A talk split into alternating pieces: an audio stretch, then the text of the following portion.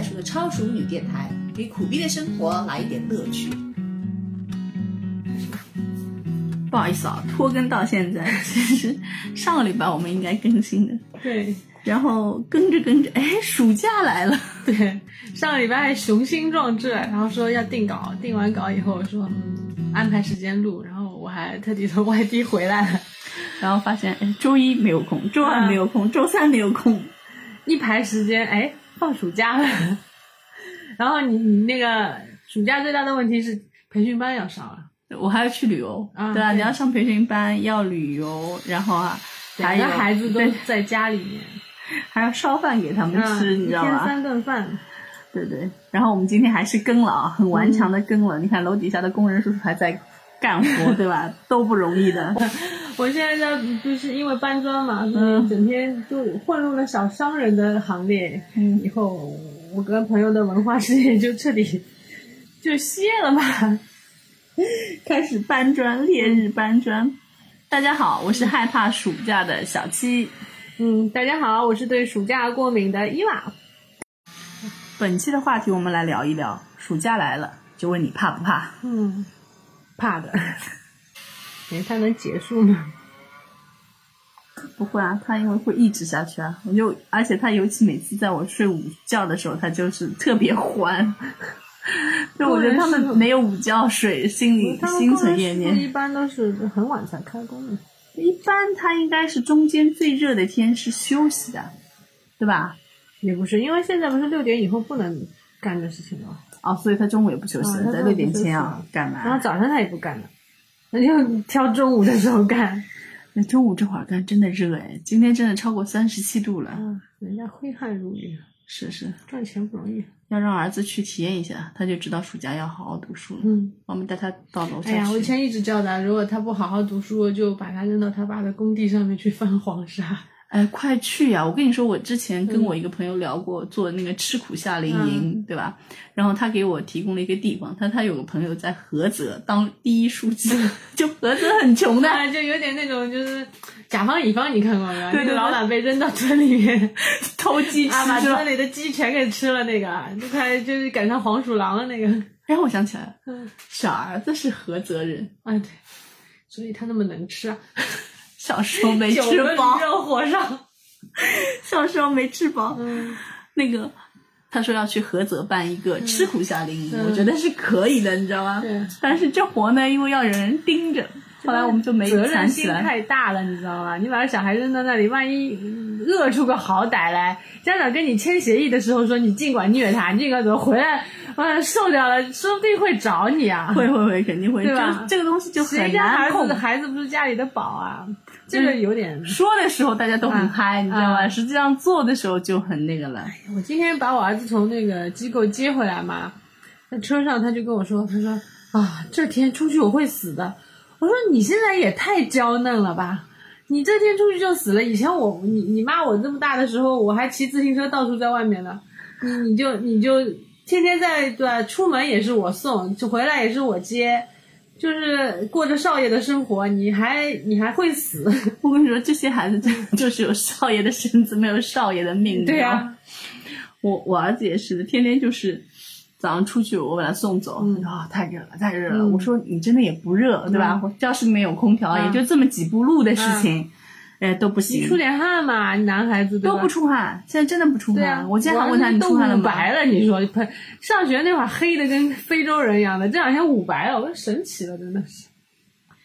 太可怕了。哦，对，然后我不是最近去旅游了吗？嗯旅游的时候我去的地方是湖南，就湘西。我看了你的推送，不不是那个，那个那个还好，这次没有那么肿。嗯肿的是之前，这次去的是湘西。嗯湘西很穷的，啊，我知道，对，因为它那里全是山，对，就是一个山连着一个山，然后根本就不通路我当年就是从山区就出来的哇，啊。你那个还没有那里穷，湘西真的很穷很穷。然后是我在车上旅游大巴上，然后嗯听到一个导游的故事。当然，我不知道这个导游的故事是真还是假，也有可能是比如说半假对，有可能是他们比如说。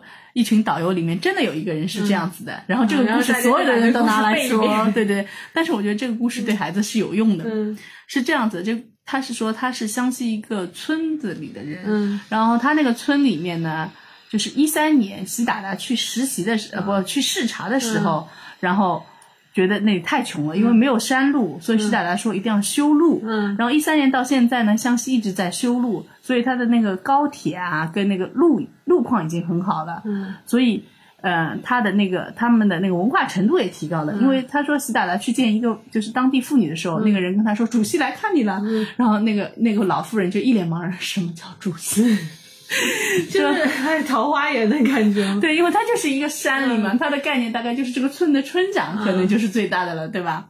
然后他就说他是村里第一个中专生，就这个导游他说他四十几岁了，嗯。他第一个中专生，然后他说他弟弟是这个村里面第一个大学生，哦，对，他当年四十几岁，那他当年中专生也已经很厉害，很厉害了，所以就说是整个村的、嗯。全村的荣耀了嘛，对吧？他们这一家，所以他说修了路以后，发现就是日子是一天比一天好了，因为他的土特产可以拿出来卖了，嗯然后整个湘西全部靠张家界，然后带了很多那个游客来，做的全是游客生意。然后你可以看到张家界里面有很多很多黑导游，你知道吗？嗯就靠着这个景区火。对我去张家界玩的时候就遇到过。对，其实它也挺挺便宜的。我觉得张家界景区是我玩过景区里面卖东西卖的最便宜的一个景区，你觉得是吧？挺良心的啦。所以就还是真的很穷。我觉得孩子看了多少总有点感触吧。不知道我儿子如果看了，他的感触是真的感触到那个点上。没有没有，他感触完了以后回来就解忘记了，嗯，回来继续觉得哎太阳太大了，不能出去走。他 要躺平，你知道啊，吗？对，哎，人嘛都是这样的，趋利避害嘛。我跟我儿子说，我说我像你这么大的时候，至少家里的活要干了，要拖地板了，对啊吧？爸妈要上班，擦席子拖地拖地板、擦烧席子，饭要吧？烧饭我不要，我只要擦席子、拖地板这啊，我要两件事。饭就是哪怕别的菜不上，你米饭得归你，就是淘米啊、烧饭啊，啊，淘米要淘的，对对对对，那会儿又没有电饭煲，还是在煤煤炉上烧的嘞，啊对吧？现在的孩子就是条件太好了，而且以前也是没有网络嘛，其实再热的天也也到外面去玩。我那没有会可以看电视那会儿，礼拜二下午没有啊电视，没有电视看、啊。对，大家还是会也到外面来玩。会会会会我小时候，因为你知道我有一段山区的生活嘛，就嗯就这种天，小时候实在没什么玩，就大家约到河里面就摸鱼去了。然后我我印象特别深，我蹲在河水，河水不是反光的嘛，你觉得 哇脖子好血痛盲症吗？啊！对，然后那个啊，那会晒伤的，低着头，然后就觉得脖子好痛啊，然后回去脖子一圈都是黑的。晒伤了，真是。然后我们老师看到我，不是就返校的时候嘛，老师看到我们说：“你们怎么回事？你们去扫烟囱了吗 全很？”黑的是吧？就是黑到发光的那种，没有地方玩，就你要知道，水混着紫外线啊是特别容易晒，伤真的对。是。但那时候真的好像也不觉得热，那会儿真的可能也没有那么热热，没有那么热。有可能，对，因为温室效应还是全球因为我们也是山区嘛，但太阳也是晒得很厉害，但是好像不觉得热，就整天在外面疯着玩。我是就到隔壁去玩，要么隔壁小孩子、隔壁的小朋友到我们家来玩，嗯就这样。哎，你暑假你以前暑假作业是先做完还是后面赶？后面赶的呀都也没什么暑假作业，就一本暑就这一本啊，很暑假生活快的呀，做做其实。不，我我们那时候是组织同学到家里，然后一人负责数学，一人负责语文，啊，那我们没有，责英语。我们就前一个礼拜把一本暑假生活因为我们同学玩的少，隔壁邻居玩的多。啊，不是同年，对，不是同。年级啊，的我。因为那时候我们我有一段就是山区，然后因为我妈我爸爸不是军工厂的嘛，区啊，就是子弟学校，嗯那同学校的同年级的都是一个厂区的，就像大院子弟一样，可以会混到一起去。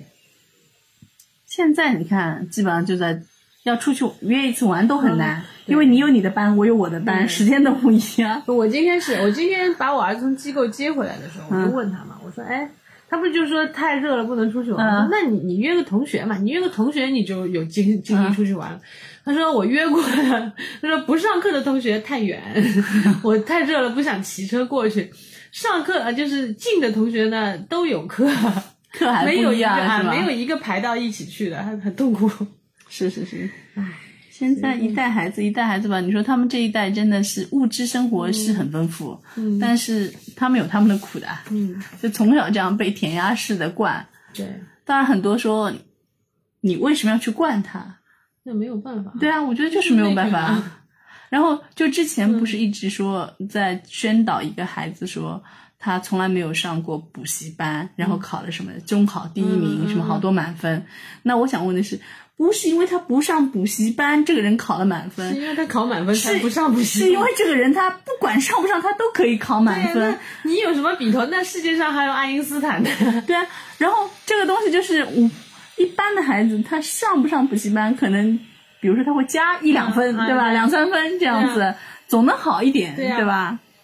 我们就是出，比如说五百倍的力气，然后拿到五十五十分的那个效果，我就觉得满意了，至少是有效果的。就是你花了五百块五五百倍的钱，嗯五百倍的精力，然后你产出了五十，也可以嘛，嗯因为资质有限嘛，对啊吧？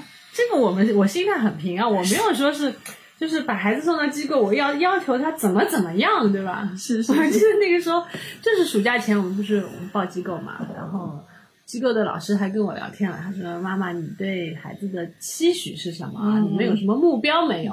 我说：“没有目标。”老师就很震惊的看着我，然后我说：“我说能考上高中最好，考不上至少不要让他在家里荒废。”优秀的韭菜 可以收割了。想想一一一个一个暑假的机构钱，你大概多少？我大概两万多吧，已经算少的了。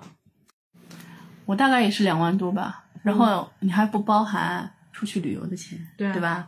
还有看眼睛、看牙齿的钱，都要对，看趁着暑假的时候，对的都要看了，嗯，而且花费没办法算你。说光机构这些费用，那你是接送，然后在外面吃喝，这些钱也对附加费对对嗯对对附加的费用。你说他打车，嗯，或者你开车、嗯停车都有费用的。对对，而且因为我一忙起来的话，我就跟他说，我说我也没办法一直接送你的，然后我说可能经常会叫滴滴把你送过去，然后再接回来。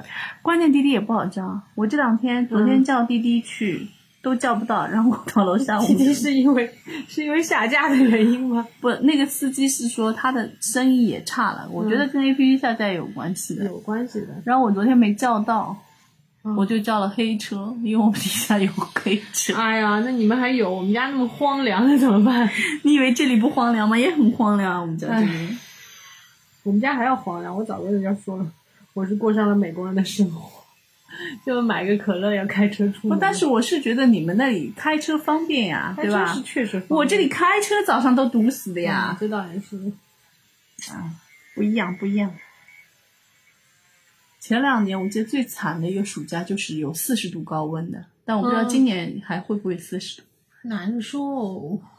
那四十度的高温，我那两周有两周学而思，我记得、我开电瓶车，然后开电 因为学而思离我们家两公里多嘛，嗯然后那个地方本来就不好停车嘛对，我想想忍忍也就算了。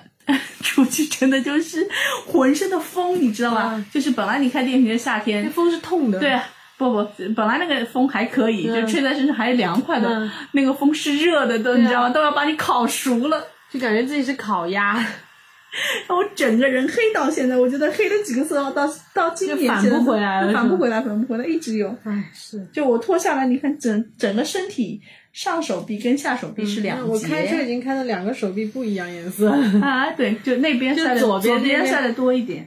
左边已经晒的不一样颜色了。我已经算的很注意啊，涂个防晒啊什么的没有用。所以我前段时间不是问你防晒怎么弄嘛，嗯对吧？他们不是给了很多防晒的那个，说出去涂那个安娜赛的小金瓶，但是我觉得那个小金瓶很油，你可以涂那个喷雾，喷雾我觉得其实防护不对的，我有喷雾的，嗯，喷雾就你要喷到亮呀，喷到位，然后喷雾最难受的你不是什么能喷脸，就喷脖子我知道喷这个就是会有那种粉尘，就喷完以后整个房间乌烟瘴气的，你知道吗？不，你不能太远，太远的话它就就散掉了，就是吧？脖子以下，就是离皮肤不要太远的时候喷。哎反正也是黑的。然后不是还有晒后修复嘛，什么芦荟胶，啊然后包括我我问你买的那个精华精华，对对对对对，这个怎么说呢？晒后修复其实它不是为了防止你黑，所以说你要你要代谢晒伤是吧？对，因为是光老化这个东西，所以小孩子像我儿子，我现在让他涂，他也不肯涂，晒的跟个跟个泰国当地人一样。因为他本来就是泰国当地人，当年已经被认定，被对，泰国当地人认定是泰国当地人。在泰国一去那更，现在泰国都去不了了。唉，就我们说到泰国嘛，我们以前就是两个节假日，朋友圈基本上都是出国的嘛。嗯，就是因为疫情关系，我我现在在朋友圈发掘了我们祖国大好河山的各种旅游胜地，就我以前都没有见到过的，大家都在深度挖掘我们的旅游资源。是是是，江山如此多啊，娇，包括就是上海附近周边的湿地什么的，有什么吗？都已经被朋友们发掘出来。来，我们来前两天 share 一下。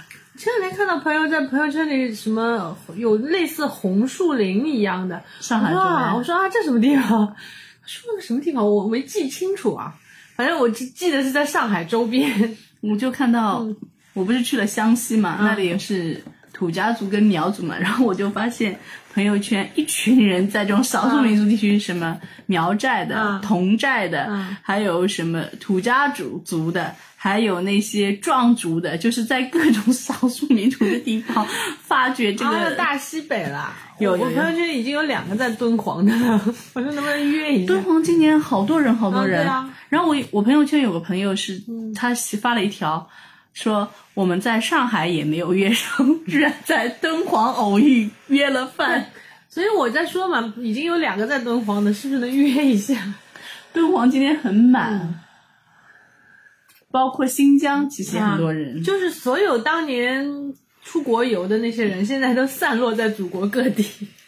内卷，嗯 不过他们也救活了旅游业嘛。嗯，对。就涉外的旅游是救不活了原原。来是那个疫情期间，国内的那些旅游业不是也挺惨的吗？嗯，然后现在都已经，我觉得已经蒸蒸日上了吧，回过来了，这口气还过来了。而且大家出国的人那些额度都用在了国内。包括像海南海南已经爆了。啊，已经爆的海南已经爆了免税店都被卖空了。我们当时是想去海南嗯的，然后发现海南那会儿我五月底吧，六、月还没到，订机票，海南已经全价票了，订不了，然后全家票就下不了手，你知道吧？然后澳门也爆满了，对，澳澳门还稍微难去一点，澳门便宜啊，嗯澳门性价比真的很高，但就人多了也不便宜，就大家都挤在国内。包不光是，我觉得不光是中国人挤在国内，包括一些台港澳人士，还有一些混在中国的老外，现在都四处游走在国内。第一呢，还比较安全，对吧？对啊大环境还是比较安全的。第二，还是真的，祖国还是有很多地方没去过。就现在发现啊，我们有很多旅游景点真的是没有见到过，还不比国国外差。但就是比较的千篇一律，就是你有没有发现，就是中国人有很大的一个本领，把这个景区，比如说你是个山区，但是我就可以把这个山区开辟成一个三到七十岁都能玩的，我把这个索道都修好，啊，对，什么都弄上去所。有地方都是索道，然后大家都开始纷纷造那个什么玻璃栈道，对对对对，玻璃天桥，说到玻璃都在造。说到玻璃栈道跟玻璃天桥，张家界不是有两个吗？对啊，我一个都不敢去。哎，不吓人啊！我有恐高症的，我不敢看的。哦就是我趁他那边不是有个号称亚洲最大、最长那个百龙电梯嘛，那那样看，然后包括趁那个索道上山，我其实心都慌了。我这一看我就不行，就我很闭眼睛。奇怪，我索道害怕的，就是坐那个缆车，嗯，就谁在缆车里面晃的话，我就瞪着谁。但是玻璃栈道和天桥我真的不怕，那我不要走的呀，我觉得就太可怕了。我知道这个有玻璃承托我，我就不怕。那不行，我也不行，我我我那次是走那个张家界最老的那个玻璃栈道嘛，嗯大概就六十米，啊，就我觉得一点都不像，因为它旁边是它就很窄，一块地砖那么大的那个玻璃，然后旁边其实就是木栈道，然后六十米真的眼睛一眨就过去了，旁边有个男的，他可能是真的恐高。我就已经看到他从第一步开始，那个血色就从额头往下降，你知道吗？变白。就真的看着他的脸色变白，变得煞白，然后他就，那我想你这样你就他为什么要勉强自己呢？对呀过去吗他？非得过去，然后他就扶着，其实他根本就没有走那个玻璃的地方，他就扶着旁边那个山墙，然后走旁边那一条木栈道，然后一路横着就像螃蟹一样移过去。所以人必须对自己有正确的认识，但是没有必要像我是绝对不会勉强自己去做这个的。玻璃栈道也好，玻璃天桥也好，我一个都不走。就心脏不大好的，对，谁爱去？谁去，对吧？像蹦迪这种，我也不会碰。那就是我知道我也有点恐高，但是这个我不怕，我可以去。我还想多活两年。就当年爬九华山也是，哎，也是暑假的时候，晒不晒的要死。爬九华山就是到最后一段的时候，他们有一段就是有点像华山那种，就是山脊上的嗯楼梯道上去嘛。然后我就觉得那个他他们有扶手有栏杆，但那个栏杆我觉得好矮啊，大概一米二都不到的感觉。嗯然后呢，那个栏杆上面还是镂空的，那个那个挺吓人的那个楼梯道呢又很窄，大概就大概就比我肩膀稍微宽一点点吧。嗯，我真的是不敢走啊。然后人家就团队嘛，大家都叫我上去，上去闭着眼睛上去，然后下来的时候好困难呀，下来我恨不得用屁股蹲下来。就是这样一顿一一档一档的坐下来是吧？我就觉得往下走的时候，我一出溜，我就可以从那个栏杆的缝隙下去，因为下面就是悬崖峭壁。哎，把我给吓得要死了。我自己知道我有点怂的，还好怂到底就不要上去了吗？但大家都在上面招手嘛，我一个人在下面有点。我可能我觉得那个走木栈道的男的也是这种心情，其实你去看啊，旅游啊，嗯每次旅游你发在朋友圈的都是、啊岁月静好，啊对吧？图片很美好的东西，但在那背后有很多那种艰辛。对吧？这个是不会很少会说嘛，包括你去九华山那种、那那种恐惧，抖对吧？的那种感觉。对啊，然后我不是说过我我反正我每次带孩子出去，多多少少总会有点状况，对吧？我们比如说去新加坡，就是中耳炎犯了，让我花了两千块钱就看中耳炎。其实你在国内中耳炎的话，他就给你滴个药水，啊两块多，啊，那个药房买个也可以。那我就没带嘛。嗯然后他是给了止痛药，嗯给了头孢，嗯就消炎药，炎药然后还有个地耳液，嗯然后呢，还有一半的钱是给了这个医生。嗯，有点美国的做派，我觉得。对对对，所以出去旅游一定要买旅游险嘛，就嗯旅游医疗险，就出国的时候，对对国内的还好，国内因为还是便宜的，对 因为我们熟门熟路嘛。赚人民币用人民币，对吧？我们在那里赚人民币用的是美元你，在酒店里面，你还能叮当买药送药上门，因为我们祖国的那个服务太好了。还有就是，如果叮当买了，嗯美团，对啊，美总有办法总能买。总有办法能活下来，但在国外就没办法。对，国内就是还有就是古镇比较千篇一律嘛，对吧？那也是，江南古镇都长一样，然后啊，你别说丽江南古镇也长也长一样，全国卖的东西都是从嗯，义都从义乌批过来的。长 in 义样。是的，嗯，我估计再过了几年，国外的那些什么小商品批市场啊，也都是义乌可以可以我们靠人口输出，啊对对吧？中国人跑到那里发现有商机，种价值价值是的，是的，是的，我们靠人口输出，我觉得这个做的是最牛逼的事情。当然，印度可能比我们更厉害，能生。印度人也也从义乌批东西，你知道义乌有多少印度人吗？是是是。关于旅游的苦逼事情，我们会专题做一档节目的，嗯对因为我们之前收到了很多读者的 投稿，对对对对，痛各种痛苦不堪，对，就其实是我们自己也知道嘛，就是在你朋友圈的照片之外，有多少狼狈。对，就是人生其实是。嗯我们一直说是苦忧参半嘛，但就是那个乐其实很小一块，对其实乐全在朋友圈照片里，大部分的苦其实是每多数的真实，嗯对吧？我们会专门做一期的。嗯，旅游其实是暑假里很小的那一块，嗯就是调味料唯一的那一抹比较就跟亮色。你买了不大不大实诚的赤豆棒冰一样，就那赤豆只是上面顶端一点点，一口就没了。培训班才是嗯暑假的主旋律。对，是暑假的正确打开方式。我们已经开始了，嗯，对，我们也开始，我们昨天开始的。啊所以苦逼的生活开始了。接送对吧？嗯这是一点。我们现在很多是换成网课好一点，因为高年级的嘛。嗯然后原来我是觉得网课孩子就会走神，嗯那现在网课也有很多小班课了嘛，那我觉得可以。然后拜托老师多 Q 一下，对吧？你自己还能看一看，那可以把路上的时间给去掉。这个是挺幸福的，但是我没有选到合适的网课，所以这个暑假我基本上报满了，全是要往外接送的课，太痛苦了。看了一下时间表，我觉得估计我要交给滴滴公司不少钱。滴滴不就是靠你 还能再上架吗？靠这样一群老娘们才能再上架吗？嗯，跟机构绑定一下，我觉得他们可以开一门新的生意出来，机构接送。要有返点是吧？对。然后我们第一堂课已经被老师反映了，说上课调皮捣蛋。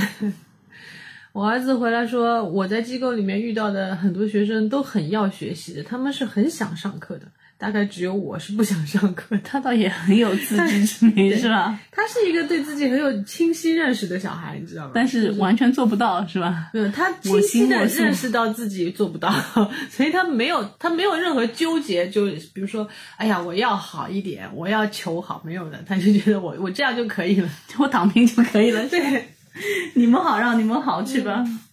我们差不多也是这样，我们经常就会说，我就是全班第一。那你知道那个全班第一全是虚幻出来的吗？就跟他我儿子一样的，觉得自己就是美队一样的。对对，他们互一方面就是对自己有清晰的认识，一方面他们有一个要虚幻出来一个不真实的虚拟。的世界。对对，在那个虚拟世界里，他就是天下第一。可能这一代小孩也有这个关系啊，他们出生就活在网络的世界里面，没有朋友嘛，对吧？他只能虚拟出一个你的朋友。有虚拟的自己，嗯跟跟自己当朋友。然后他们所有的朋友节假日就是要么就是爸爸妈妈组织的，然后交些朋友，要么就真的就是在机构里面交朋友了。要么同学，嗯对吧？要么就机构里的朋友。那机构里的朋友，你不一起报班了，嗯就没办法一起做朋友了嘛。萍水相逢嘛。对，滚石不积台，后面就朋友没了。两个月、三个月要换朋友，嗯所以也是。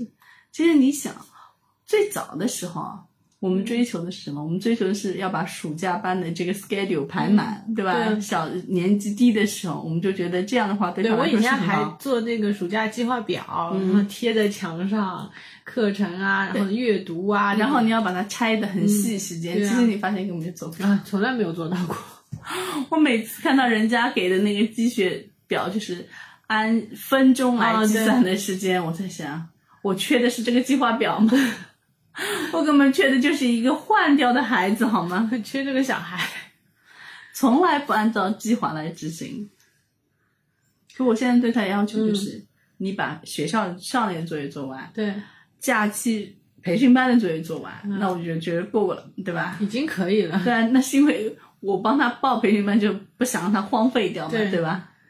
就是你明知道如果不报的话，他有可能就真的在床上，除了就是暑假作业做完，他就在床上躺着，对，然后还要问问你要 iPad 啊密码，然后还要吃要喝。啊，对对对。妈妈妈妈妈妈妈，我饿了。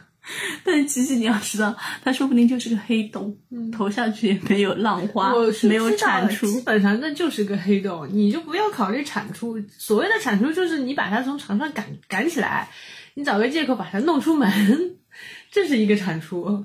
要么就是你把它从床上赶起来，让它坐在书桌前，打开电脑，这就是唯一就是你花两万多这个就产生的效果嘛。唉，那花了两万块钱，嗯产出十块钱，估计都没有。分高了一分。嗯，所以那个我觉得机构老师挺喜欢我的，就是我没有目标。我有目标也有什么用啊？我有一腔热血，对吧？对在他年在他年少的时候，我的热血已经全部洒干我。本将心照明月，奈何明月照沟渠。所以你会知道，年纪越长，然后你会发现你越佛系。这 其实朋友圈的妈妈们都是这样的。就是我现在在朋友圈看的，还是那些低年级的妈妈们在晒那些小朋友们的奖状啊，有幻想啊，啊，然后啊带他们出去玩啊，还有很多教育理念在讨论起来。我想想，我当年也这个喷头水儿，然后现在就基本上到了高年级或者是上初中的妈妈们都 偃旗息鼓了，朋友圈没有什么太大的事，除非真的是有些是有很优秀的小孩子还在就是挂朋友圈。哦，那些那些人跟我们是两个世界，啊对因为在很早的时候我们已经离开了他们的世界，因为就看走上了岔路，因为看不了他们的世界，一看他们的世界就觉得好扎心，你知道。就人家还在黄砖路上走，我们已经是龙卷风不知道卷到哪，到女巫的国度了，你知道吗？不，人家一分钱的投入可以十块钱的产出，或者一分钱的投入一块钱的产出。啊，我们是一分钱的时候投入，一分钱的产出都没有。嗯一分钱投入对我们来说是就是扔在水里面，没有任何产出。嗯，包括你的时间、你的精力、你的感情，唉，整个暑假陪着他，我记得我我大概最有成就的就是还是低年级的时候，我们那时候去考那个什么二比二口啊，三三比四口嗯。啊，二比有的有二那时候还比。小，考的二比二口，然后报了个机构，哎，天天上课，上的我都头疼。嗯，陪着他上，然后回来做作业贼多，然后还要刷考卷，直到我们就是那那你们那会儿还挺好的，那个时候还愿意，嗯就是我们在去北京玩他还没有自我觉醒。对。那那时候他可能还能感受到学习的乐趣，我不知道为什么，就是在火车上面，我让他刷考卷，他也刷了，然后之后那不容易回来啊、回来就是我们也考是考出来了，虽然没有是优秀啊，考一个合格，但是以他的年级来说，他这个成绩还可以。但是我觉得就是那个高潮，人生的高潮以后，他突然觉醒了，他觉得我可以反抗一下，哦，那没有，我儿子从中班我记得很清楚，他就已经认识到自我了。我给他报班，嗯。那会儿他们说你要去报班，你要去好好记这个孩子。我从小班应该是，嗯。小班我们单位有个同事特别记就已经性，因为他在传经水会区授业了啊，对他已经告诉我你要去报五品，因为五品五品跟百花嘛，啊那会儿最红的对对对，你要去报五品，那会儿还是五品，后面才是百花。然后他说那个挺好的，嗯。我真的也是那会儿也是之前，你想我在住在闸北，嗯补品最近的那个校区在徐汇，啊对，乘地铁大概是四十几分钟，嗯一个小时，然后六点半上课到八点钟，然后我就送，送了十节课以后，没没到十节课嗯的，基本上就是基本上人家在做加减法，他在懵逼，因为我之前也没有教过嘛，然后我就看着他，他看着我，他说妈妈，我能不学吗？嗯我后来想了想，好像意义也不大，因为实在是差距太大了。嗯就人家已经可以十以内的加减了，我们完全不行嘛。嗯然后又远，然后我婆婆接送，因为有的时候嗯我那会儿很忙，没有空，然后我婆婆接送。我婆婆说实在太远了，对，然后就放弃了。嗯然后放弃了以后，我不知道是天性使然，还是他觉得哎、提出要求是可以的，嗯，所以从此以后。对从此以后你只要不喜欢有可能真的是因为你你放弃的太轻松了，你知道吗？我其实我儿子小时候也有过，比如说他学游泳，其实他游泳学的挺好的，但是可能因为大热天嘛，像这种天，我那时候还在接送呢，嗯。然后他就跟我说我不想学了，我当时就坚决反对，我说你今天我我钱已经交了，你学也得学，不学也得学。哦，这句话 我一直说的吗？嗯我其实一直说这句话，已经教了对对。然后前两天就还是他现在已经六升七了嘛，我跟他说，哎，这附近有游泳班，你去看看。我才不去看呢！我一去看，你又会说你你钱都已经交了，嗯又要我下水了，我不去。他他总得学吧，我觉得。我他去学的，就是他不乐意的时候，他就这样，你知道吧？嗯就是他老早就看穿你的套路了。嗯，那现在也是嘛。哎，我们因为是为什么我能把这个暑假班报那么满呢？因为他上学期成绩有很下滑的很厉害，一个方面我忙没空管他，嗯然后他成绩有所下滑，然后他自己可能也觉得好像这个事情就是其实心底还是向好的。这个坎儿有点过不去了，你知道，有点难以交代了。所以呢，就是报了，但是他也没有反对，没有激烈的反对。当然，可能消极怠工是有的，肯定有就上课调皮捣蛋啊，作业不好好做啊这种。那对于这种消极怠工呢，我已经有充分的心理准备了。所以老师对我问我期许的时候，我也直说了，我说我没有期许，所以总比在家里躺着好，啊什么不做都好。人会退化的嘛。是，就我们考完试到第一次上课中间大概有两个礼拜吧，就是学校考完试不是也放回来嘛，活动没什么活动了，然后就让我们在还是上课的啊，你们还上课的，我们还我们就直接在家了，然后啊两个礼拜差不多在家，基本上就是什么事都没有，就躺着躺着，人都雾白了嘛，然后又胖了，胖了。我记得我记得家教老师到家里来的时候说，哎，他说，哎，你脸怎么鼓起来了？然后他就他就含糊其辞说，嗯，不是的，是最近有点胖了。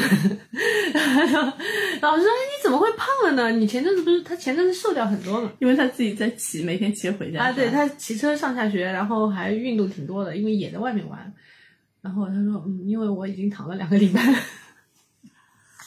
现在也没地方让他运动，真的是。啊，现在小朋友运动要花钱，哦，对，是吧？你别说运动的机构比上学科类的还贵，因为学科类一周一次就够了，啊运动你一周要好几次啊。也其实我已经是算给我儿子坚持从小学到现在运动类的，我们就没停过嘛，基本上也是一个礼拜至少有一个项目是运动类的，感觉也挺花钱的。花钱的花钱，什么都花现在好像我去看了一下更小的小朋友们，现在他们学的那些什么，现在更五花八门了。我们以前就是羽毛球，嗯他已经算我儿子已经算是最最奇葩的，就是学了个滑板嘛。嗯，其他什么游泳啊、羽毛球就是很基础的。现在小朋友什么，嗯、击剑、击剑、马术，对，马术好费钱，你那个世博园就有嘛，世博园还有马术啊。有马术，还有橄榄球。啊，就我去看了一圈冰球啊，对对对，对，都是这种。曲棍球，哎，我跟你说，普通人、普通人们真的就是高大上，学只是喜欢这种华而不实的。对啊，其实呢，是的，人家因为国就走国外路线的话那边有几个那个呃，国际学校，呃国际学校嘛，对他们喜欢这个。嗯，是的，所以机构还真的挺赚钱的，不光是不光是这种什么学科类学科类的，是体育类的也很赚钱。很赚钱，素质的这种也很。所以我们一直说素质机比 学科类的机更费钱。因为学科类的是基础嘛，对吧？大家咬咬牙还能就基础嘛，就市还大上了呢，就是批发价跟 零售价的区别嘛。对，你可以一对二十、三十，你，那种怎么一对上二十、三十上大课嘛，上上网课总行吧？那个不行的呀。所以我一直说学而思是良心价，是良心价。你这种马术怎么办啊？就是一对一，一套装备就对啊很多，还有。那只那那那不是那只狗，那匹马，对啊，怎么能一对只三狗十？你完全没办法一对对啊三十的吗？对这吧是？小科教育啊。对啊，那就是咬碎了牙都没办法。语数外你还能咬碎牙上对？啊，暑假让我最难受最难受还是吃饭，你知道吧？哦，如果一天三顿在家吃，你早得洗上三吃四碗什么，中午吃什么，啊晚上吃什么？我跟你说，还好我们家有阿姨了，要没阿姨我就要崩溃。没阿姨你就完蛋了，你就别我们这个文化事业就彻底彻底歇了吧，那肯定不跟了，观战了，观肯战了定不跟了。前两天我还看到后台有人在催更！我都不好意思了，你知道吗？就不光是后台催更，还有朋友们在问，哎，你那录音还录吗？你想每天就消耗在早饭吃什么，中午吃什么，晚上吃什么，我真的是不知道吃什么。我觉得我们可以搞个菜谱，让大家那个，对吧你？菜谱你你两个月呢，你这轮真的，所以我挺佩服幼儿园的那个阿姨的，就营养师啊什么的。你你你两三个月轮这些菜谱，你们家也很荒凉，我们家也很荒凉，底下没没得买早饭，对啊连早饭也要自己做。有的卖的就是走过去五百米吧，有一个卖早饭的点，但是他绝对不会不要吃呀嘛。第第第一，你也不能老是买这个东西，啊对啊对吧？买了他也不让吃。我们家现在就买了很多冷冻食品，小冷冻的小龙、冷冻的生煎、冷冻的煎半饺成品对，冷冻的煎饼，然后还有虾饺、包的小馄饨、大馄饨，还有各种粥。嗯，就我们我们家因为对吃的要求很高嘛，所以你早饭要准备很多，就这样。还不够，还要每天要换。因为因为小的还很小，对，大的又讲究吃，是是是，一家嘛都讲究吃。嗯每天早上，每天早上人家早饭只要一个盒子。嗯我跟我有个北京的朋友，他说吃早饭吃早饭五分钟就够了呀，嗯你蒸两包子让他自己吃。那我们家不行，嗯，我们家现在简单多，因为他自己上学嘛，就给他五块钱，给他十块钱。现在你早饭还得给他做吧，暑假你得给他做吧。暑假也是半成品弄弄呀，就那种什么馄饨下虾，然后那个但你不能每天吃馄饨，它得嗯翻呢。那么小孩按心情来了。而且现在，因为我们现在是暑假，不是机构开始上课了嘛，嗯，基本上早上我们就在奔波的路上了，啊，可以可以可以，路上买点早饭给他吃吃，有时候都来不及吃。昨天就没来得及吃，就上完课以后，我在楼下超市买的饭团，就给他吃了，就回来了。然后中午基本上就是混的。对我现在中午就是馄饨、冷面，不是我自己可以，但孩子不行对吧？馄饨、冷面、炒饭，炒饭就是冷饭炒饭，还有什么还能混的是什么？你说还能有什么呢？汤倒饭，我就泡饭，你说上海的特色。泡饭是老母亲可以吃泡饭，孩子不要吃的呀。我们家要吃新鲜的，你知道吧？对我们家也是，就是隔一顿他都不一定吃。对对对，隔一顿我们吃的，嗯，隔天还吃，但是隔两天就不吃了。这一一个菜不能吃三顿，嗯吃到第三顿就不吃了的我。们隔一顿他都不一定吃，就是看心情了。今天所以中饭就要混，然后晚上呢要烧，至少要有个三菜一汤、四菜一汤的。个常常见的菜就是番茄炒蛋和番茄蛋汤，因为我们家经常桌上出同时出现 番茄炒蛋和番茄蛋汤。番茄炒蛋盛出来以后加点水有时候会，我我有番茄炒蛋，我们家是这样的，番茄炒蛋他不吃番茄的，啊，他啊他只吃蛋，他把蛋都吃完了，不是还剩一盘红的番茄吗？能放个汤。然后我就放汤里面，然后打了打两个蛋，有时候放一把榨菜啊什么的啊，那那不行，对吧？那我们家不行，我们家还是就晚上还得有三菜一汤跟四菜一汤，你知道吧？每天就是纠结这个吃什么。嗯，哎呀，我基本上一个礼拜三天，一个礼拜七天，三天有外卖解决，剩下四天就是瞎胡闹两天，然后这两天稍微烧两顿吃吃。我儿子现在外卖不要吃，觉得外卖太油了。他还他还讲究，对，然后你看，即便这样，他也那么胖，嗯，不，我跟你说，越挑食的反而越容易穷讲究也可能。胖出来。对对，但我不挑食，我也胖。我是真不挑食，你看到了吗？你看我都胖成什么样了？造成的？没有，我现在量也少了。我现在晚上真的吃的很少，我也不下去那个，就是我们说的那个新陈代谢和体脂率到一定程度以后，它就是真的是喝水都胖。对对对，就跟你体你的那个代谢率到一定程度，有的是睡睡就瘦了，我最近又开始出汗了，我觉得这是好事儿。不出汗是不好是。特别容易出汗的。我之前不容易出汗，哎，我特别，我就是那种坐在那里，如果我不开空调的话，我坐在那里就汗汗如雨下。啊，那个我最近可以，我刚刚已经又干了，嗯，湿了干了。我觉得你比我好的是，你们家只有一个孩子，我们家这两个孩子还要吵的，所以三胎怎么搞？三胎如果放暑假怎么搞？就让他们关一个屋子里面，不要管。就养蛊了，就 就是对啊，就老大带老二，老三是这样，老大有课，老大去上课，老三要是没课就养蛊啊，你们俩三个都上课怎么办？都上机构怎么办？就上次不是人家有那么？二胎家庭在家里上网课，只有一个电脑，哎，这怎么弄啊？就你三就胎不这上网课，三台电脑这，个新闻不光是疫情，就是中国发生了，国外也发生发。哎呀，所以三胎的最好的配套政策是什么？我今天还我今天还在某个什么买房子的群里面，然后人家在说，就是不考虑到有可能划大片区嘛，嗯摇号。嗯然后就是那现在三胎家庭怎么办？三个孩子摇在不一样的学校怎么送？你就你自己说，谁叫你送？好了，算的。我二胎摇在不一样学校都很痛苦了。然后三胎一起放暑假，哇天，这画面太美了。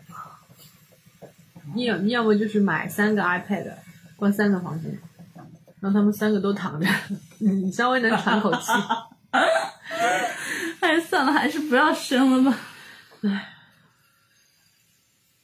要么就是农村生三个可以的呀，大家都放养，放 羊放在外都面。下地去。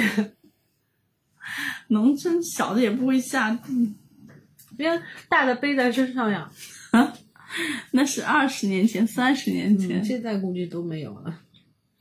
啊，然后现在是我觉得暑假两个地方人山人海，一个是机构，我们的机构那栋楼已经到了什么地步呢？到了是陪读家长的车停车可以给我们免费的，就已经停车发停车券了，你知道吗？啊，就那一栋楼都是机构，那看来生意也不太好，其他生意都不太好，嗯，除了机构不就是其他生意已经不能覆盖机构，就不能赢过机构了，机构才能一家独大，造成你就是你在地下停车场停车都能免费的地步了。然后还有一个地方就是儿童医院，你你你，我不知道你经历，我经历过的就是暑假带去看什么生长激素啊，我没有，我没看过这我去，道消息。哎呀排队排死了，身高是是吧？对我还是挂的专家号。你打了吗？打激素了我吗？们没有啊，啊就是当年说他肥胖嘛。啊我们小时候说三四年级的时候，就是学校一直发通知说我们家肥胖。啊，肥胖不是影响发育嘛，啊让我们去生长发育科看。那啊平时没时间去的嘛，那就暑假去。暑假眼科跟身高就是这两个重灾区啊，就都是人啊。我已经是网上抢号抢的那个专家号，嗯挂个四百多的一个专家，去了还是排队，排了一上午。然后那最惨的是好像要抽血，嗯，然后出技术报告嘛，对吧？还不能吃东西。饿着。饿着，一上午没排到，我们家那个跳死了，好吧？你一上午不给他吃，还把他带在外面，他那个脸已经垮到，就是他已经要自己步行回家了，摁都摁不住了，啊，太痛苦了。然后你去儿童医院看看，哇，天，满坑满谷，就是也有很多外地的带着孩子坐在大厅里面，啊嗯好惨。然后一个就是看牙，嗯，暑假看牙，看牙可花钱了。嗯我儿子前段时间不是牙疼吗？嗯。然后我、哦，我听你说，我以为他是可能颗牙要掉，嗯。然后还疼，我觉得不对，就带他去了。我还去了个公立医院，没有去私立的。嗯。嗯，说他牙神经没长好，但是牙髓体全蛀掉了。啊，就露出神经了，对，然后呢，要把神经抽掉，牙髓体弄掉，但是还要还要边上还要诱发，就是它嗯还有一根神经要等它长好以后嗯。才能怎么弄。嗯。去了四五次，嗯。挂那已经是人比较少的了，嗯。挂号到那个，而且没到暑假，暑假前去看的，去了四五次，每次去大概一千块钱左右，嗯要的，对吧？那一颗牙就三四千，嗯还没矫正呢，嗯矫正一口牙三四万呢。嗯你要先拔，嗯拔了以后再做矫正。我们大概暑寒假去吧。我儿有个朋，我儿子有个朋友，他们嗯今年那个去弄牙齿，嗯他妈已经付了两万块钱，先付掉。要的，对，然后牙齿拔好，然据说后慢慢矫什么一口，要八万吧，还是？三五万吧，三五万吧。要看你的那个治疗的那个难度，就是难度系数不一样就趁。现在小赶快，对，因为有的，比如说要先拔，嗯拔了以后要做矫正，然后再怎么样的。好吧。唉你说养个孩子多费钱，你要是一家三个孩子都矫正牙齿，我那天对我那天跟那个二胎二胎妈就说了，他们家老大不是去矫正牙了吗？我说还有老二呢，嗯，一下子就不好了，你知道吗？一辆车没了，一辆家庭车没了，或者一张上海牌照没了。这个钱就是大风吹来的，嗯你知道吗？所以美国不是说吗？中产家庭看他们家一家人的牙质量怎么样，就看他们的收入是怎么样了嘛。其实我觉得现在上海差不多也这样，是的中国也也这个情况了。现在看牙医，所以最赚钱嘛，关键是真的很贵。你牙有很多是走不了医保的。我也是公立医院看牙，有有大半年时间一直在扑在牙防所和那个九院嘛，来回来去跑。你是看什么？就是拔牙，然后补牙，就是年年轻时候那些牙不大好嘛，嗯到了一定年纪就发作了嘛。然后有一根有一个牙是要做那个呃根管治疗，哦，然后做个牙冠，有两颗牙要拔。然后本来说要做个假牙，结果后来也没做，你智齿后来都拔掉了吗？智齿没有，拔了一边的。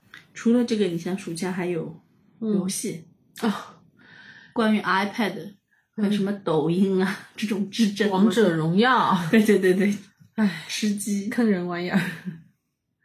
最早还有我的世界那个方块人，我的世界，我儿子已经玩到就是成精了，他已经搭了一个巨大的宏大的世界了，已经。就我每次威胁他要把他账号删了，他都跟我拼命。那个玩意儿，我觉得看得我头晕，你知道吗？方块的全部跟打马赛克的世界，不知道为什么他们喜欢，这个世代的小朋友们好像都很都很快就接受这个东西对。对对对对，但是你要知道，你你一个暑假如果给他这么放着玩的话，你你要开学以后戒网瘾这件事太难了。太难了。我给我儿子，我们经历过一段嘛，我不是跟你说我都快抑郁了嘛。嗯我儿子就是六年级，呃，不是六年级，五年级毕业嘛。嗯毕业以后到升就是六年级的时候，预初的时候，那段时间放飞的挺厉害的。嗯然后因为我跟他爸的教育理念的分歧，我们两个因为我们分歧，所以谁都不管他，造成他的真空地带。然后他就放飞自我了，有半年时间，然后拿着手机正好疫情疫情啊，正好又是疫情，对吧？他躺在床上。就是跟一个瘫痪病人一样，除了拿着手机手指头动动，基本上就不动。你儿子还拍小视频啊，对，他那段时间时间积累了什么三百多个粉粉丝的那个抖音号，然后，但是之后我们就吃药啦，我们就报应来了。到他预初上半学期的时候，我我当我们当时为了给他戒网瘾嘛，要去点击了。哦，他那个时候真的，我真的有点怀念杨永信，你知道吗？就是把手机拿掉以后，他真的就跟就跟电视上放出来那种断毒瘾的人一样的，他就满屋子逡巡，嗯，就跟那个那个狼关在笼子里面，嗯。满屋子逡，他就为了找手机或者找一个电子产品，实在你什么都不给他，他拿个电视机遥控器摁摁也好的，嗯，然后你就看他那个眼神都不对了，眼神就是有点那种发绿对，真的就跟电视里放出来那种呃发红犯罪分子一样的，嗯什么《东方幺幺零》里面放出来那种差不多的。就我当时有一次，我记得印象很深的，就是他爸不是出差了嘛，我一个人在家带着他，然后手机也被没收了，有点按不住了，是吧？嗯，对，有点按不住了。他当时就跑来问我，你想，其实他那个时候已经半大小子了比，你高了，你的力气肯那时候还没还没我力气肯定比你高但是力体重力气都比我嗯厉害了。然后他就跑来问我，他说今天手机能给我吗？我说不可能了，我说你爸把手机带走了，嗯出差去了。他就一下子爆发了，你知道吗？他说为什么他出差要把手机带走啊？你不是说周末可以给我的吗？我说你那你爸带走了，我也我也做不了主，对吧？嗯，你想我已经软成这样了，赖在我老公头上了，但是他当时就爆发了，就就整个人在房间里面喘粗气，嗯，我就觉得这孩子就是真的是跟就是生理上有问题了，他已经不是精神上他需要这个东西，他是生理上需要是这手机在你袋子里看，他绝对能跟你啊，抢。他能跟我抢，我估计他能跟我动手的。对我已经感觉到他那种信息素了，你知道吗？嗯他就是他那种，他站在我旁边，我已经有汗毛竖起来的感觉了。嗯你想，一个那那种男孩子嘛，这个阶段过了差不多有两三个月时间，他才逐渐网瘾断了，也不算断了，嗯你真的给他，他还是能拾起来的。嗯就是就人家说吸毒的人一样的，就是戒毒是戒一辈子的，对他网瘾，但你也难说嘛。你说手机这东西我都戒不掉，你怎么让孩子戒掉呢？后来是有一次考试考得特别杂，数学考了六十分，然后你想公立公立的小学我们六十分经常我，们经常考六这个，十分拿回来，我就我就看着他，我说怎么办？然后他也不想，他可能是觉得，因为他一直对自己的数学很有信心的那种，自我感觉特别良好的，然后也没想啊，那那一段时间过去以后，才那个手机好像不给他，他才觉得哦，是个不要来正常的事哎不要来跟你谈了，因为好像也没有什么筹码了。嗯嗯，但是我现在又开始担心了，你看又放暑假了，然后他爸又把手机还给他了。但虽然是我们有谈过啦，你你得作业做完啊，你也怎么样，但我觉得如果比如说半个月、一个月过去以后，会不会又 回到那个阶段就？是现在他爸还是能按得住他，嗯对是吧？毕竟体力上还是有优势，我已经没有优势了。所以你看，就是这个他妈的，就是天然、嗯天然界的一个存在，男男人的那个体力丛林法则了，在家里面是的，是的，不是按照爱啊，或者按照那个不是，社会的规则。按照的是他妈的谁厉害谁拳头硬。你想现在我们我们家这孩子已经是青春期前段了嘛，他已经不是一个能够好好讲道理的人类人类了，你不要把他当人类，他就是个兽类，啊。就是他有成年人的体魄了，但是他没有他没有一个思想没跟上，成年人的脑子的，就自控力啊啊什么都没跟上。完全很差，我觉得比同龄人还差一点。你想游戏是吧？嗯还有早恋，啊，早恋的这个我倒暂时不用担心。我也不用担心，但是有人需要他 两个屌丝，没有人看不上他。但是有，尤其女孩子，对需要担心嘛，嗯也有早熟的男孩子，对。有的有。但是我听了很多女孩子的故事，就跟我儿子同龄的女孩子，可能家长这个时候要开始担心起来。有有有有，尤其是网上聊聊天啊什么的，对，大概跟同学还好些，他妈的嗯不知道网上那个什么啊对因为，你知道打游戏啊，对对然后是是像他们这个年纪，比如说呃抖音啊、QQ 啊，对对对，可能会认识些陌生人的，然后聊天。因为我那不然我我是世间我儿子的抖音号的，然 后我经常去翻他的评论的，但他的评论实在是 你也看不上，小没有任何感情交流小，就是一些小学鸡在那里聊天。就他，我儿子的抖音号发过一个视频，是他的课本，他在上面画画，画了很多，然后有个评论说，一看你就是零九年的，因为不就你在编版教一帮材是吧？小学一帮小学鸡在那里聊天，但是我们没玩抖音，我都没有给他手机。我们去就是他网瘾那段时间还跟我立誓说，我觉得我不用读书了，我他要做网红呃了。对他要做网红，他觉得他可以做网红。我有个朋友的女儿也是，她有要直播带啊，货，对。我我有我记得我有一阵子为了跟他交流这件事情，我还去学了很多关于就是网红怎么做到的这件事情，我还学了很多，然后跟他聊了半天，我也不知道他听进去没有。包括人家是什么公司运作啊，要怎么砸钱啊，因为他他很暴躁的跟我聊过一次，他说为什么别人做一件很简单的事情就有两千个点赞，我拍了那么复杂的视频就有两个点赞。我说人家是有公司运作的 啊，小小年纪，嗯，算了，还有黄色信息，网上对吧？嗯就是比如说他们现在开始身体上的发育了嘛，然后我就他可能会接触到对我不敢给他看抖音，也是这个，嗯因为抖音是推送的嘛，对吧？但是因为我我去视奸了我儿子的抖音，因为他长期只看这种很傻的，要么就是游戏啊，要么就是 那种傻傻笑的是吧他大数据推送的，他就不会推送漂亮小姐姐这种，他只推送那种很沙雕的东西。就所以呢，你说你说我不管他嘛，我还是就是一直在视奸他。所以暑假真的很难，你想想看，又要打怪，又要出钱，是吧？嗯又要接送，又要烧饭，什么都要你做。嗯，就是那那两个本来是社会帮我们养的那两个孩子，返回到你手里了。前段时间不是有消息说要把那个教师的寒暑假取消掉吗？嗯，让他们干嘛？就是没有寒暑假啦，就一直上课，一直上课，那孩子也不上课，让他们干嘛呢？孩子也上课。就大家都没有寒暑假。我 那我是挺赞成的，但老师会我疯的，觉得没有人要当老师的，你知道吗？那就招不到老师了。我觉得老师很惨。他们说寒暑假上课给加班费啊，给多少呢？几十块，谁愿意？没有人愿意的。我觉得就照，我觉得照机构的钱，我估计老师都不一定愿意。还是给他们休口气，对吧？嗯我觉得才能调整好下来。对的。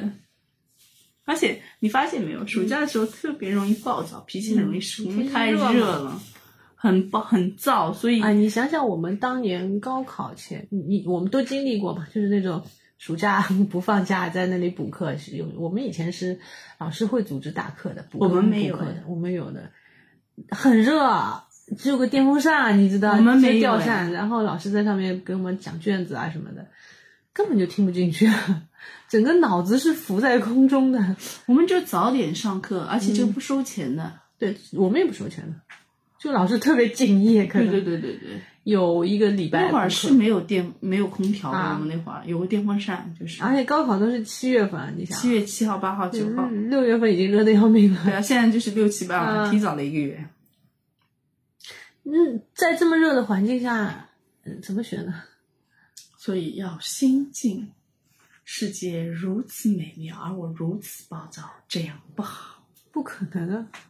而且我我去过孩子们的教室，现在现在上海有很多公立的小学，其实还是没有空调的。是吧？对，还有很多公立是没有空调的，因为考他们是考虑到六月份六月底就放假了嘛，嗯那也嗯，没有那么热，那就还是电风扇。你一进教室，那三四十个孩子所产生的热热量，对。对我觉得老师是撑不住的，会中暑的。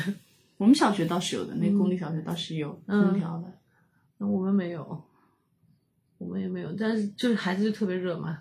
闷的那闷因为其实他开了窗，对没有那么好的对流的。人太多了，是的，我们总结了五招暑假静心的手册送给你。嗯，第一，你把空调调到二十一度，太冷了吧？不，你要迅速的冷静下来。嗯第二，默念冷静下来，冷静下来，冷静下来。就念经，对，这是亲生的。第三，你实在不行，去药箱里翻出速效保心丸、逍遥丸什么的吃下去。你你不要放在药箱里，你随身带着好吗？等到你那个的时候来不及了。不，关键是你现在穿的少，然啊后没口袋，而且放在那里会粘住的。你挺有经验的，第四，你可以去卫生间洗一把冷水澡，对吧？嗯如果一把不够，你就再冲一 再冲两把。嗯，最后一个，你翻出他小时候的照片来，多看两遍。啊，这件事情我跟你说，因因为我儿子现在已经进入青春期前段了嘛，就整个人脸都变掉了，嗯骨骼都变掉了，真的啊会怎么样？就是拉长了拉长了，不光是拉长了，就是脸型都变掉。小时候肉乎乎的嘛，对啊，我就看着他小时候的照片，然后再看看坐在旁边的那那一坨东西，那 那是我生的吗？一个陌生人在家里面出现了，实在是对我的心里面的冲击其实挺大的。我觉得青春期孩子青春期不光是对孩子有冲击力，可能对父母也有很大的冲击力。等过一阵子你儿子也经历的话，你会感受到。对对，我们家还是宝宝呢。嗯，你们家就是是就是呃等比放大的一个宝宝，傻 那我们家已经变掉了。我们还没有变。他的面相我我就这么形容吧，有一阵他长痘痘了，然后我就给他敷了我的那个祛痘痘的面膜，嗯那个要洗的嘛，嗯我就把他拉到，还把他当一个孩子嘛，毕竟是个妈，把他拉到水池边，我说妈帮你洗掉。嗯因为他的脸以前你知道一团嘛，就跟汤圆一样的，洗脸就是啊撸一下。那次就是因为那种泥敷在脸上，嗯我想用那个海绵给他洗掉，然后我啊撸了一下，哎没洗干净。不行啊，就有很多高山和那个嗯。低谷的地方，得侧过来洗，或者横过来洗。轮廓出来啊，了，就就是。那时候才啊，我的儿子轮廓出来了，就觉得啊，这是个陌生人，现在跟他话都很少了。马上就没有话了呀，嗯。就放了学就他也跟我没那个锁掉。以前暑假我们母子俩在家是鸡飞狗跳的，其实是。嗯，现在暑假我们两个都挺安静的，我们现在一人一个房间我们。现在鸡飞狗跳没有，但是还愿意说话，一直在说话。还跟你妈妈吗？对对对对对我们已经没有了。我们还是奶宝宝的种，嗯，鸡飞狗跳也没有。但你马上也会经历的。对对对，不久的将来，估计就下一个暑不用不用，假吧。很快很快。估计寒假就经历寒到寒假没有那么那个。嗯行吧，嗯暑假好好活下去吧。嗯，但愿能活下去。可以可以可以，你已经 你已经佛了，还要怎么样，对吧？那也难说，你你不知道他的底线在哪里。